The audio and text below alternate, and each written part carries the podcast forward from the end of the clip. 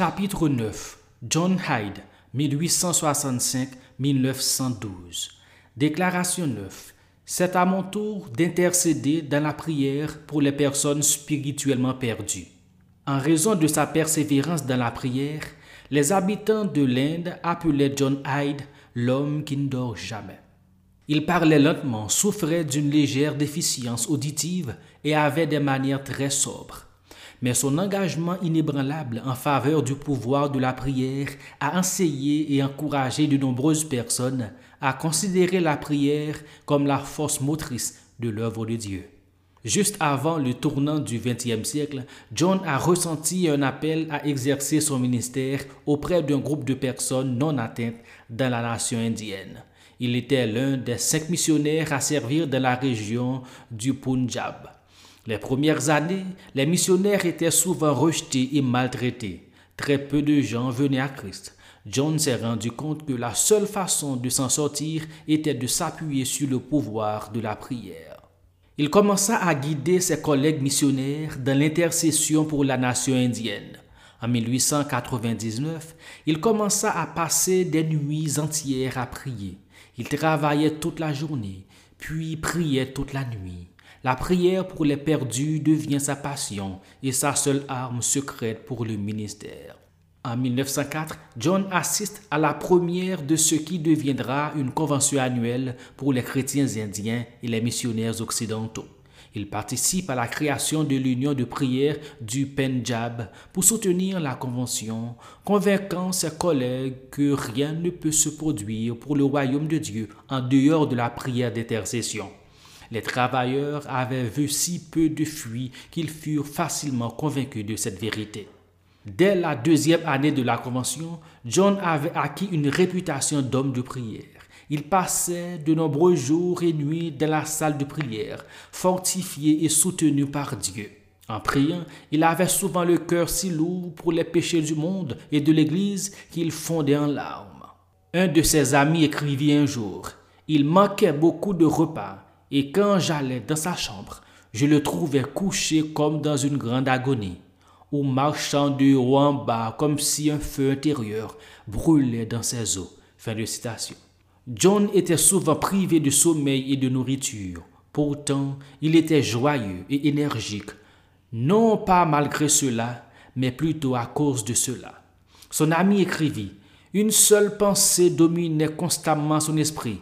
Notre Seigneur agonise toujours pour les âmes. Fin de citation. En 1908, John a osé prier pour ce que beaucoup considéraient comme une requête impossible. Il demande à Dieu qu'une âme par jour soit gagnée à Christ. Bien que la plupart des autres travailleurs ne puissent imaginer de tels résultats, il poursuit sa requête audacieuse. L'année suivante, plus de 400 personnes avaient été gagnées à Christ.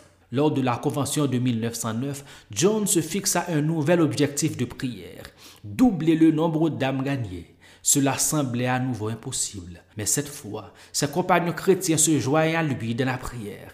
C'est ainsi qu'au congrès suivant, plus de 800 âmes avaient été gagnées à Christ. Lors de cette convention, il décida courageusement de doubler à nouveau l'objectif. Il pria avec une passion inextinguible. Ô Dieu, donne-moi des âmes ou je meurs. Fin de citation. Le nouvel objectif atteint, John gagna à juste titre le surnom de Hyde, le prieur. Il commença à voyager, invitant d'autres travailleurs et nationaux à prier pour les perdus en Inde. À Calcutta, la santé de John commence à décliner. Certains de ses amis le convainquent de consulter un médecin. C'est ce qu'il fit et le diagnostic fut très inhabituel. Le médecin découvre que le cœur de John s'est déplacé d'un côté à l'autre de sa poitrine. Des années de prière passionnée avaient affecté son cœur fragile. Le médecin lui a donné des instructions strictes pour qu'il se repose complètement pendant plusieurs mois, faute de quoi il mourrait. Mais Hyde, le prieur, ne pouvait envisager de ralentir sa vie de prière. Poursuivant son ministère passionné d'intercession, John vécut encore deux ans. Au cours de cette période, il a assisté à une vague de conversion sans précédent dans cette partie du monde. John quitte l'Inde en 1911 pour l'Angleterre. Il y assiste à une réunion d'évangélisation pour laquelle il se sent poussé à prier. Plus tard, le docteur Wilbur Chapman, l'un des orateurs, écrivit L'audience était extrêmement réduite. Les résultats semblaient impossibles, mais j'ai reçu un mot disant qu'un missionnaire américain venait de la ville et qu'il allait prier pour que Dieu bénisse notre travail. Il était connu sous le nom de Hyde, le prieur. Fin de citation.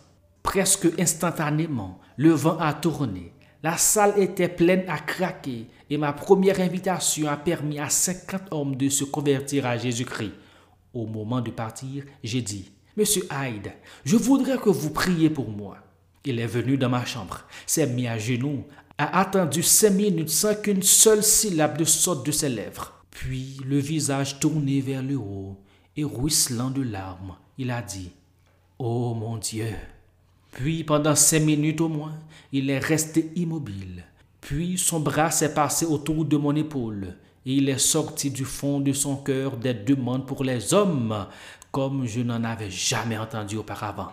Je me suis relevé de mes genoux pour savoir ce qu'était une vraie prière. Bien que faible et infirme, John a poursuivi son ministère d'intercession jusqu'à sa mort. Aujourd'hui, Hyde le prieur témoigne non pas de la puissance des dons et de l'intellect, mais de la puissance du Saint-Esprit qui fait infiniment plus que tout ce que nous demandons ou imaginons lorsque nous intercédons dans la prière. Contribution significative de John. Les méthodes missionnaires de John Hyde soulignent la vérité selon laquelle la prière est la force motrice de l'évangélisation, si ce n'est de tout. Comme les premiers apôtres, John a reconnu que le temps consacré à la prière et à l'étude des Écritures ne pouvait être compromis par d'autres activités apparemment intéressantes. Il a cherché le cœur de Dieu pour les perdus et a intercédé pour que des milliers de personnes entrent dans le royaume des cieux. Lecture recommandée John Hyde par Francis McGrove. Citation remarquable. Ô Dieu, donne-moi des âmes où je meurs.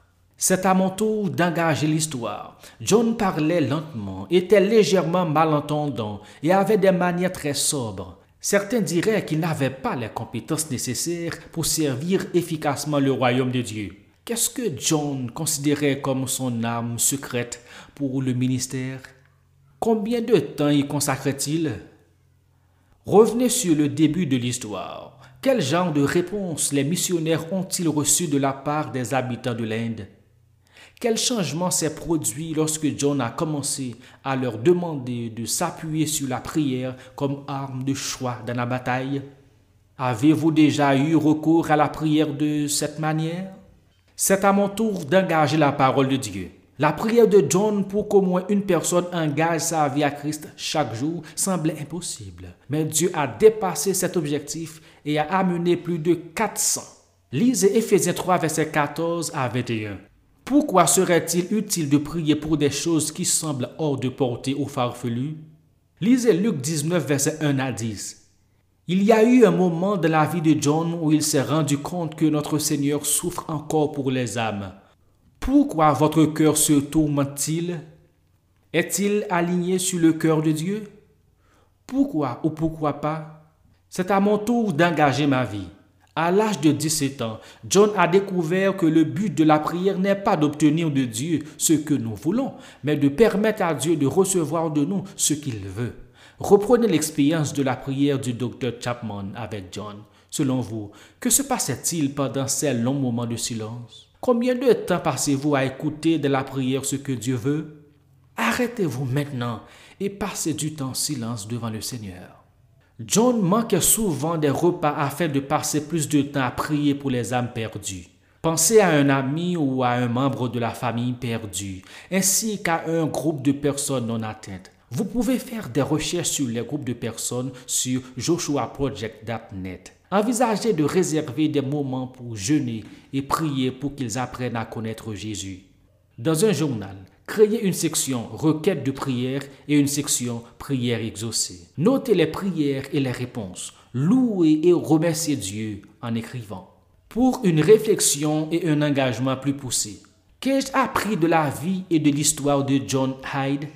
L'histoire de John a-t-elle éveillé en moi quelque chose auquel je dois prêter attention et dont je dois parler à Dieu?